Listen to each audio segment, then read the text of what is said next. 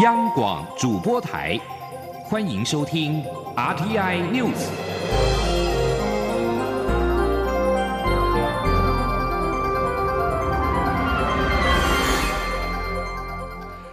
各位好，欢迎收听这节央广主播台提供给您的 RTI News，我是陈子华。蔡英文总统在今天发表场听谈话，除了是再度的慰留内阁团队之外，蔡总统对于立法院在去年十二月三十一号已经三读通过的反渗透法也宣布签署并公告。而为了避免民众仍有疑虑，总统也交付行政团队后续执行反渗透法的三项工作，其中包括行政院要持续宣导、组成专案小组以及设置咨询服务窗口。总统也再度的重申，反渗透法不是反交流，违反构成要件严谨，正常交流不会受到影响。而对此，行政院也在今天除了指示陆委会邀集外交部、法务部、内政部共同筹组因应反渗透法施行协调小组，并且在下午召开了第一次的会议，讨论渗透的具体类型跟形样样态。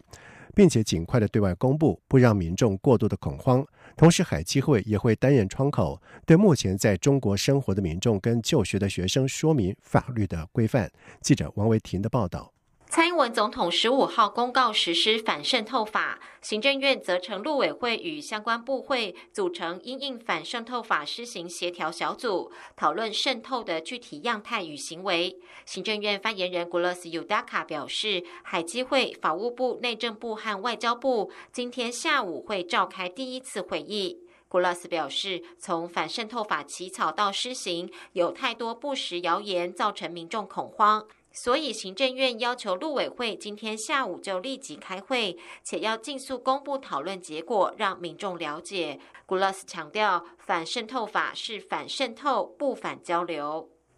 所以，这个犯罪的样态，或是可能违法的形式、具体的行为，必须透过这一个协调小组清楚的讨论，而且讨论完有结论之后，要赶快告诉人民，大家才会知道说，真的相信这是一个反渗透而不反交流的一步法，而且终极的目标是为了保护台湾。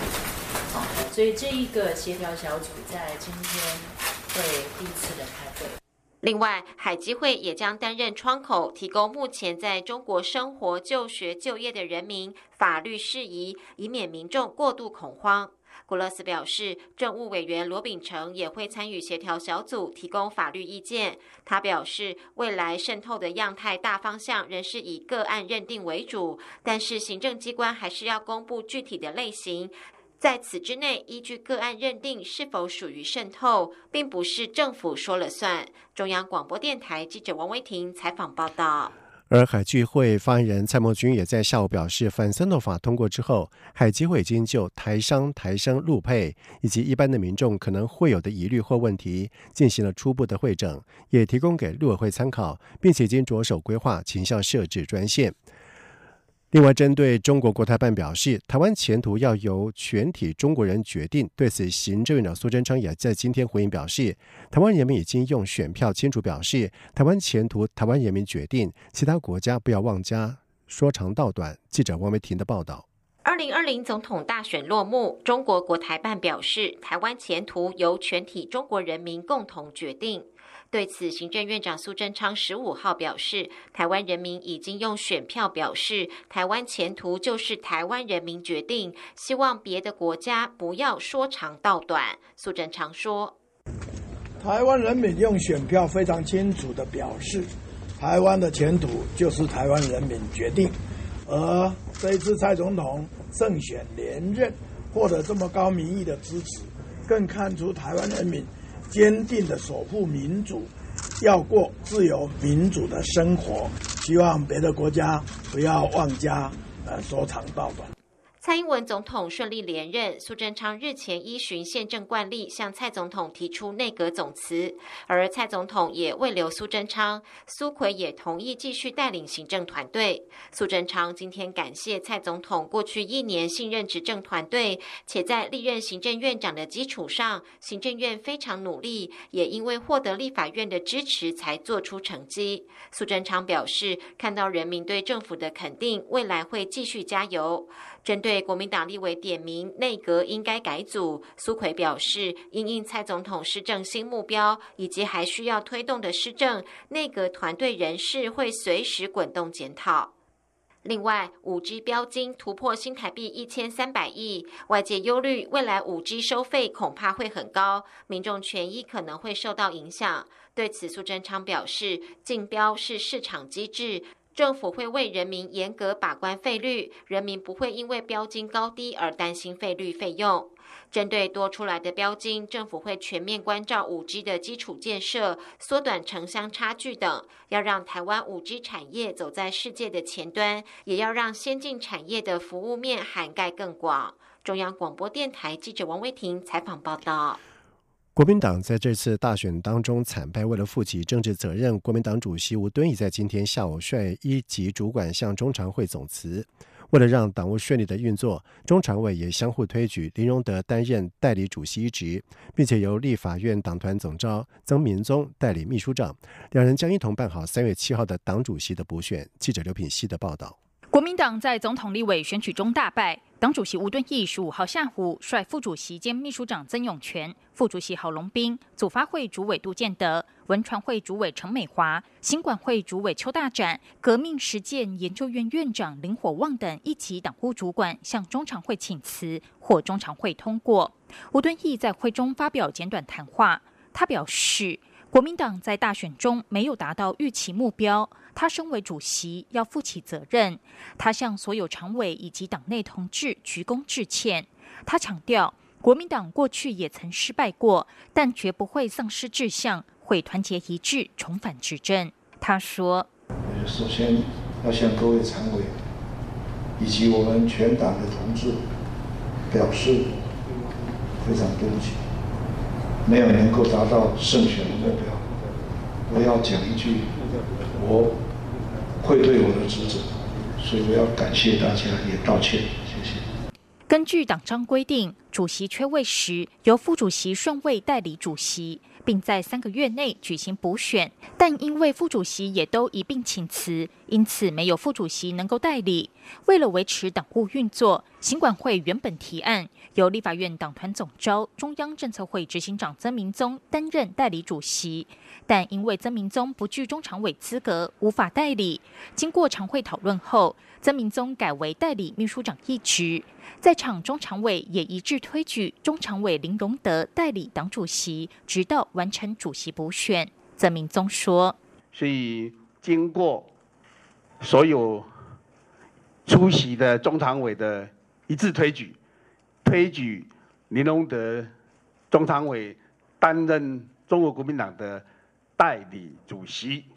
曾明宗与林荣德会后也一同举行记者会，向外界说明常会讨论的结果。曾明宗表示，下周仍会召开中常会正常运作，他们等一下也会立即与党内各单位召开会议，希望把党稳下来。之后的党主席补选也一定会做到公开、公正、透明。他呼吁党内同志踊跃登记参选，希望能够选出最有能力的党主席，带领党永续经营。此外，中常会也通过党主席补选作业细则与时程。国民党将于十七号发布补选公告，一月三十号到三十一号开放领表，二月三号到四号受理登记，三月七号进行投开票。当天也将同步办理中常委改选。央广记者刘聘熙在台北的采访报道。而吴敦义在今天率领一级主管向中常会请辞，国民党立委代理秘书长郑明宗表示，党内青壮派的意见有高度参考的价值，期盼可以吸纳更多青壮派声音一起改革。而至于未来党主席的人选，希望由重量级人士来担任，才能够在国民党遭遇重大挫败之后，大刀阔斧的改革。至于在民进党方面，民进党在今天举行了大选之后的首次的中常会。而争取连任成功的蔡英文总统和副总统当选赖清德也特别前往中常会，向所有的中常委致意。蔡总统表示，选举结束之后要保持政局的稳定，用对话化解对立，团结整个国家是执政团队的当务之急。蔡总统并且恳托全体党公职坚守岗位，把每张选票的托付记在心上，每个国民的照顾不能够因为政治倾向而有丝毫的减损。记者刘玉秋的报道。争取连任成功的蔡文总统十五号与副手赖清德出席民进党选后首次的中常会，向所有与会的中常会致意，并发表谈话。蔡总统表示，团结的民进党就会获胜。他非常感谢民进党主席卓永泰所带领的党务团队及全体工作同仁过去一年的努力。总统提到，民进党这次得到八百一十万票的支持，大家都很清楚，人民投票给民进党有很多原因，除了死忠的支持者，也有很多对未来怀抱希望的年轻人，当然也有只是不喜欢对手或是反对一国两制主张的人。但这些不同的原因不能简化成人民对执政团队无条件的支持。总统表示，民进党要对支持的人感谢，对没支持的人理解，并且伸出双手。手拿出更大的诚意拥抱他们，化解他们的疑虑。总统说，民进党的可爱之处是不会因为失败就灰心丧志，也不会因为胜利就忘记反省。他期盼选举结束后保持政局稳定，用对话化解对立，团结整个国家是执政团队的当务之急。呼吁大家坚守岗位，无差别照顾所有国民。今天来向大家致意。除了表达谢意，更是要拜托大家务必坚守岗位，认真打拼。每一张选票的托付，我们都要记在心上。每一个国民的照顾，都不能因为他们的政治的倾向而有丝毫的减损。我再一次谢谢左主席、罗秘书长以及各位伙伴在这段期间的付出，大家辛苦了。赖清德也指出，这次选战，民进党在府院党铁三角各自发挥功能，分进合集，区域联防下，让蔡总统拿下历史新高得票，国会席次过半。他相信台湾人会记得民进党在这一场战役的杰出贡献，这是台湾人民的胜利，也是台湾民主的重大胜利。中广电台记者刘秋采访报道。而同时，民进党秘书长卢文嘉也在会后举行记者会，表示，在今天刚好是他上任满三百六十五天。他和副秘书长林非凡在日前已经向党主席朱荣泰报告，总统连任、国会过半的任务已经达成，工作该到一个段落。而在前两天，他和副秘书长林非凡已经向党主席朱文泰口头请辞，在接下来会配合完成人员的归建以及编列预算等善后的工作。而至于罗文佳跟罗非凡的下一步，他们两人都表示还没有考虑到。而罗文佳则是说，他的下一步就是要先好好睡一个觉。而林非凡则是表示留给未来再想。在外电消息方面，美国联邦众院的民主党人在十四号表示，十五号向参议院正式递交总统川普的弹劾条文时，将纳入新的证据，寻求扩大审判的范围。二零二零年美国政坛第一场的大戏，无疑就是参议院审理川普的弹劾案。根据路透社的报道指出，高阶民主党人说，提交的弹劾条文将包括佛罗里达州的商人帕诺斯提供的电话记录和其他的文件，指控川普滥用职权，施压乌克兰调查其政敌前副总统拜登的丑闻。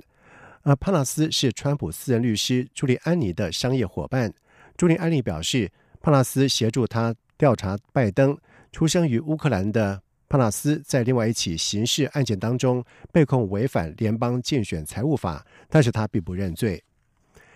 柬埔寨反对派领袖根索卡在遭到逮捕两年多之后，在今天被依叛国罪名出庭受审。根索卡家人指称此案荒唐，美国则说此案具有政治的动机。六十六岁的根索卡是目前已经遭到查禁的柬埔寨救国党创办人之一，也是敢跟总理洪森领导的柬埔寨人民党对抗的最知名的反对派人物。洪森铁腕统治柬埔寨已经长达有三十五年。根索卡在二零一七年被逮捕，并且被控意图推翻政府。柬埔寨救国党也在二零一八年遭到解散，使得柬埔寨人民党在该年的国会大选当中大获全胜。根索卡起先被监禁在偏远的监狱，后来改为居家监禁，在去年十一月获释。而根据法庭的文件，根索卡被控跟外国实体共谋秘密计划，意图推翻政府。而根索卡断然否认这项指控。如果跟索卡遭到定罪的话，将会面临最高三十年的刑期。以上新闻由陈子华编辑播报，这里是中央广播电台台湾之音。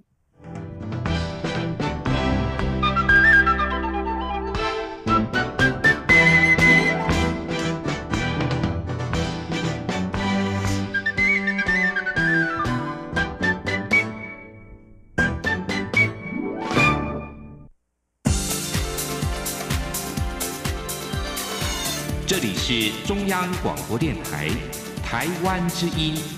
欢迎继续收听新闻。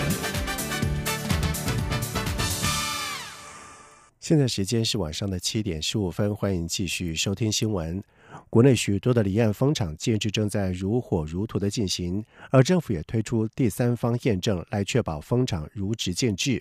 而经济部标准检验局在今天表示，预计在八月份将会公布新版的地方方的验证制度，要求验证的范围从目前的厂址调查设计，再扩大到制造、运输以及施工的阶段。而目前规划新制将在二零二二年上路。记者谢佳欣的报道。经济部标准检验局去年四月推出离岸风场第三方验证管理制度，为具有公共财性质的特许离岸风电事业把关。标准检验局十五号指出，离岸风场生命周期历经厂址调查、设计、制造、运输、施工、运维，还有最后的退役等阶段。现行制度要求，在厂址调查、设计等两阶段都需要经过第三方验证。预计八月份将公告新制，扩大第三方验证的要求范围，新增制造与运输施工阶段。标准检验局第六组组长黄志文说：“二零一九年公布的是这两个一定要做，可是我们接下来今年准备要公布了，就往后延。我们至少要求他会要到到施工，准备一二三四，一二三一二三四都要做到。由于目前有许多离岸风场正在建制。”标准检验局指出，对正在建制的风场而言，要要求符合新制，恐有时程压力。因此，今年商转的风场，包括海能、允能、台电一起等，都还是是试用旧制。预计二零二二年起试用新制。标准检验局也坦言，新制上路后，验证项目增加，也意味着开发商付出的成本将会上扬。标准检验局表示。国内许多风场委由全球性的龙头业者 DNVGL 做第三方验证，台湾方面则由标检局集结台湾大电力研究试验中心、船舶中心、验船中心、金属工业研究发展中心、台湾电子检验中心等五家国内法人，发展国内的第三方验证能量。目前也正与 DNVGL 合作，不但可学习国外技术经验，也借由 DNVGL 接下的台湾案场。做实地练兵。中央广播电台记者谢嘉欣采访报道。第四十七届法国安古兰国际漫画节将在一月三十号到二月二号举行。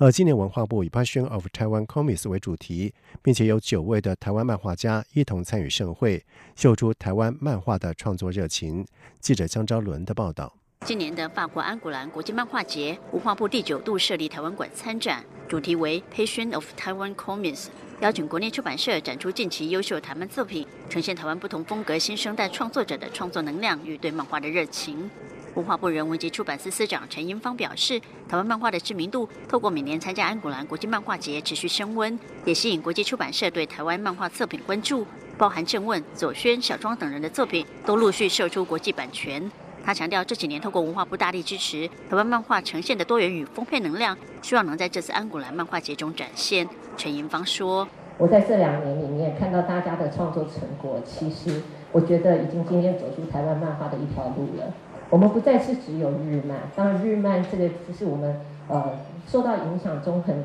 很重要的一个影响，已经内化成我们文化中的一个部分。但是我们看到也很多多元的形式在这里发生，不只是题材的多元，也有形式的多元。”那我觉得这正正正的就代表我们一个融合的台湾的一个多元的一个呃特色哦。今年参与的台湾漫画创作者有星期一回收日、阿尼莫、高岩、吴雨石四位漫画家，安古兰驻村漫画家笔头、宁布洛瓦驻村漫画家陈小涵，以及本次安古兰漫画节新秀奖入围者刘倩凡、卓米 Comics 数位漫画竞赛入围者水母虫等创作者一同参与这场国际漫画盛会。其中，刘倩凡二零一八年曾以潜水作品获得安古兰漫画节数位漫画奖银奖，这次又入围新秀奖。刘倩凡很期待再次去感受不同国家的创作力。他同时也认为台湾的创作风格很难定义，很多元，能够透过安古兰漫画节展现台湾特色是一件很棒的事。阿尼莫去年曾参加意大利波隆纳插画展，当时就深受震撼，同时找到自己独特风格的位置。他期待这次去安古兰一样能有同样的感受。中央广播电台记者张超伦台北采访报道。国家通讯传播委员会 NCC 开放了五 G 竞标，到现在总标金是持续的飙升，但是业者却像是搭上了时速列车，完全找不到刹车。而外界除了担忧未来业者将把成本转嫁给消费者之外，也质疑 NCC 释出的宽频太少，竞标的机制失当。而对此，NCC 除了说明竞标机制跟世界同步之外，也强调已经尽力释出了宽频，可惜业者缺乏互信，无法合作。记者吴丽君的报道。台湾五大电信业者自去年十二月十号展开首波五 G 频宽数量竞标，截至今年一月十五号，已大战两百六十回合，总标金也飙到新台币一千三百八十亿元。不过，其中一千三百六十四亿都砸在三点五 GHz 黄金频段，换算下来，三点五 G 每十枚频宽的单价已高达五十点七五亿元。但业者厮杀依旧惨烈，任谁都不肯收手。外界除了担忧标金过高，未来成本将转嫁消费者外，也质疑 NCC 释出的频宽太少，竞标机制失当，导致竞价有如失速列车。对此，NCC 除了重申绝不会让消费者用不起五 G，也将采取各项政策工具，包括向行政院争。争取将溢价的标金投入五 G 基础建设和偏乡建设，甚至不排除直接投到消费者身上。不过目前还在研议，而且最后仍需行政院拍板。针对三点五 G 频段只示出两百七十 m 频宽，导致业者抢破头。NCC 主任秘书肖其宏也说明，相较美国将中频段全用在气象卫星。NCC 已尽最大力量使出。他说：“对，两百七十枚要分配给五家，而且每家都要有相当大的平方，是绝对不够。但是两百七十枚当时能够挤出来，也是尽了最大的力量。因为频谱是国家有限的资源，我们好不容易去协调这些业者挪到别地方，才能挤出这两百七十枚。像甚至美国在中频段几乎都是卫星气象在使用，他们并没有”。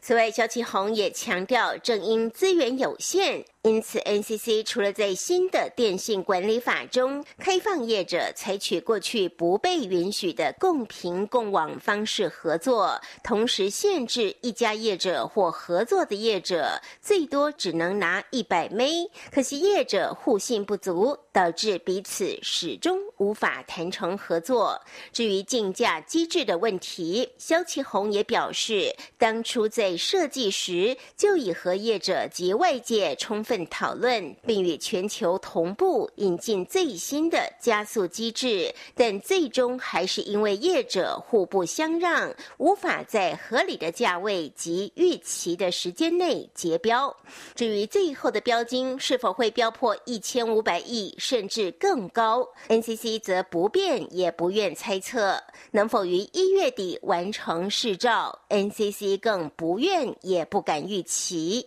中央广播电台记者。吴丽君在台北采访报道：中国武汉肺炎疫情延烧，甚至恐有限度人传人。而机关署在今天将严重特殊传染性肺炎列为法定传染病。医疗院所若发现可疑的个案，必须要在二十四小时之内通报隔离，否则最重可罚两百万元。机关署表示，严重特殊传染性肺炎列入第五类的法定传染病，主要是强化严重特殊传染性肺炎的疾病监测以及防治，提升民众以及医疗院所的警觉心，阻断疫情的传播。而机关署副署长庄仁祥表示，目前只要民众发烧高于或是等于三十八度，或有呼吸道的症状、咳嗽。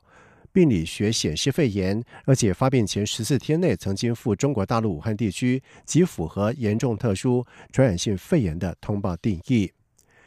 在外电消息方面，科学家在十四号表示，一颗在一九六九年撞击澳洲东南部乡间的陨石，含有地球上发现到最古老顽固态的物质，也就是在太阳系形成的数十亿年之前就已经存在的星辰。而这颗陨石在一九六九年坠落于澳洲的维多利亚州木器生镇。研究人员借由陨石的粉末检测出内部含有维系的颗粒，科学家发展出判定星辰年代的方法。同时，研究人员表示，陨石碎块当中的四十个最古老微小星辰的颗粒年代可以追溯到大约七十亿年前，约在太阳、地球及其他太阳星系体形成之前二十五亿年。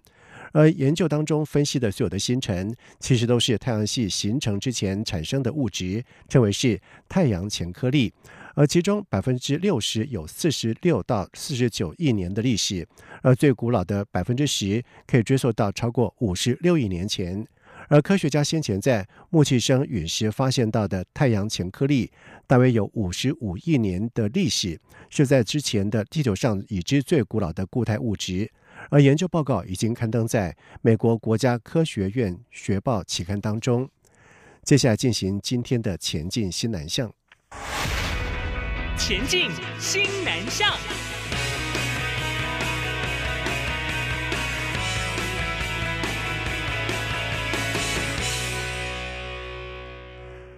国立政治大学校长郭明正在上个月带领了校内的团队出访到泰国，并且前往三所姐妹校交流。除了促成彼此更多的合作约定之外，泰国国家发展管理学院更邀请郑大在今年七月再到曼谷，以观摩的身份参加东协周边会议。记者陈国维的报道。政治大学在泰国曼谷成立海外办事处，校长郭明正日前带领团队前往举行揭牌典礼，并参加泰国校友会四十周年晚会。期间也到三所姐妹校——国家发展管理学院、朱拉隆功大学以及法政大学参访。郑大表示，有众多泰国皇室成员就读的国家发展管理学院是泰国唯一一所只提供硕博士管理教育的高等学府，所以学校的研究成果常成为政府施政的重要。要参考依据。国家发展管理学院每年都有学生到正大交流学习，两校也签署交换师生及学术交流的长期合约。由于东协周边会议今年在曼谷举行，而且国家发展管理学院也是主办单位之一，因此学校公共行政学院院长班安南特别邀请正大到时候与会观摩，并承诺之后将亲自带领学生来台访问正大。郭明正则向国家发展管理学院提到，正大正力推国际学院和汉学教育，希望有更多泰国学生能来台就学。泰国是有很多的国际学校，也有很多的华侨。因为最近中国的崛起，嗯，也有更多的泰国人也在学中文，所以我想我们，呃，应该要很积极。来到朱拉隆功大学及法政大学，双方则各自针对泰语中文教师交换、亚太区域研究合作、夏日课程以及增加交换学生名额进行意见交流。朱拉隆功大学副校长皮荣荣表示，欢迎正大在政治学、经济学、心理学、亚洲研究及传播艺术等领域有更多老师前来交流授课。朱拉隆功大学在这些相关学系和正大一样国际化，所以期盼能携手提升研究动。能共同培育国际人才。中央广播电台记者陈国伟台北采访报道。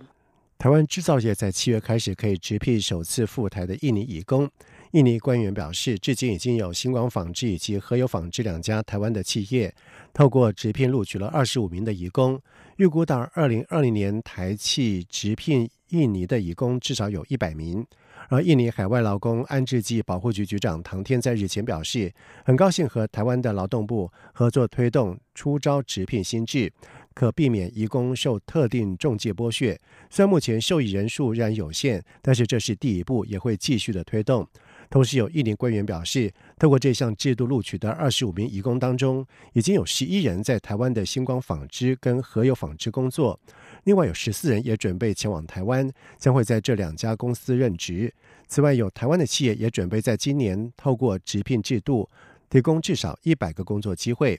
而台湾义工团体在四月初前往印尼、菲律宾以及越南驻台办事处抗议，并且发起游行，要求废除普遍向义工收取高额的买工费的中介制度，全面改以政府对政府的直聘。而劳动部虽然有。直聘中心，但仍然希望中介跟直聘中心双轨并行。